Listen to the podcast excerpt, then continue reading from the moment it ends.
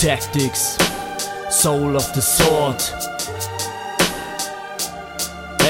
Es ist ein kühler Morgen im Norden des Landes, lebe verborgen in den uralten Wäldern und trage seit nunmehr 90 Jahren die Gene meiner Eltern. Ein neuer Tag erwacht und ich öffne meine Augen. Sie blinzeln ins noch etwas düstere Licht. Der Nebel so dicht, dass man die aufgehende Sonne im Morgengrauen kaum sieht. Zieht langsam über die feuchten Wiesen. Viele Jahre habe ich in Einsamkeit und Frieden verbracht. Alt und schwach blick ich zurück auf ein erfülltes Leben, welches dazu diente, den Weg zu meistern. Konnte mich schon immer für die kleinen Dinge des Lebens begeistern begeistern. Der Weg ist und bleibt das Ziel und diesen zu meistern ist Erleuchtung wie Ming.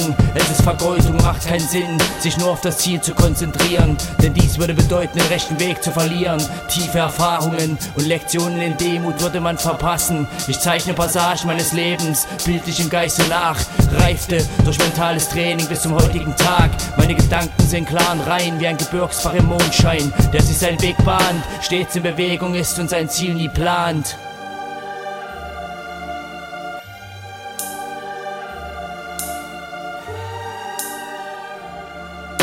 Ich betrachte mein Schwert, ein geerbtes Meisterwerk meines Vaters. Es trägt das Zeichen der Schlange im Schatten des Adlers, als Symbol des Friedens und letztes Bollwerk gegen die dunklen Schatten, die in mir schliefen. Vom mentalen Kampf gezeichnet, trage ich tiefe Narben auf meiner alten, faltigen Haut. Ein kalter Hauch ist der Boden des Todes und die Zeit verrennt. Doch bleibt mir genug, um meine Memoiren auf Pergament für einige wenig und meine Söhne zu verewigen. Ich greif zum Pinsel, hergestellt aus der Feder des Falken und vervollständige Lehren der Alten. Zeichne die perfekte Kalligrafie, voller Poesie und Harmonie, wie die Klangfarben von Roy Marquis.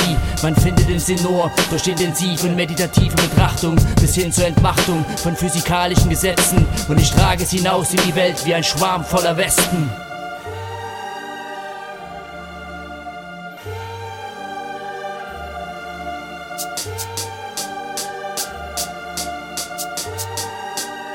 Yeah, hey, Erinnerungen halten alles am Leben. Ein warmer Regen plätschert sanft auf das Dach meiner Hütte und begleitet mich durch jene Nacht, die kein Morgen hat. Ein letztes Mal meditiere ich meinen Weg ins Jenseits, um hinunter ins Seelenreich meiner Väter zu sinken und ewigen Frieden neben den sieben Schwertern meiner Gefährten zu finden. Am Ende meines Lebens angekommen, blicke ich zurück auf eine Zeit mentaler Kriege mit mir selbst, betrat auch den Pfad der Liebe, des Kampfes müde, hüte ich immer noch mein Schwert, welches meine Seele beherbergt. Und nun stehe ich an der Stelle jener mystischen Schwelle, wo meine Seele das Fleisch wieder verlässt und ich weiß, dieses Leben war nur ein Test. Mein Körper vereint sich wieder mit den Elementen des Himmels, aus denen ich meine Kräfte bezog und der Tod ist nur das Tor in eine andere Dimension und die Macht des Feuers, der Erde, des Wassers und des Windes wartet schon.